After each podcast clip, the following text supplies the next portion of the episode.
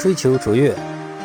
我们在多年的这种心理工作当中呢，发觉呢有很多求助者呢，他们呢可能就是做事情有些散漫，也并不是真的千方百计想把这个事情做好。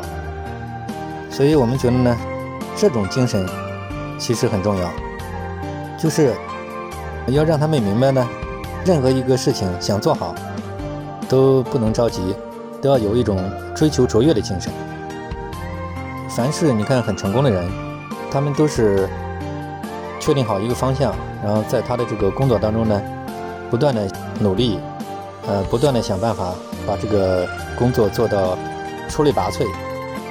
经过很多年的努力，设法把这个工作做到极致。所以我们觉得呢，人是要有这样的一种精神。我们觉得这个追求卓越吧，就这一点也是很重要的一方面。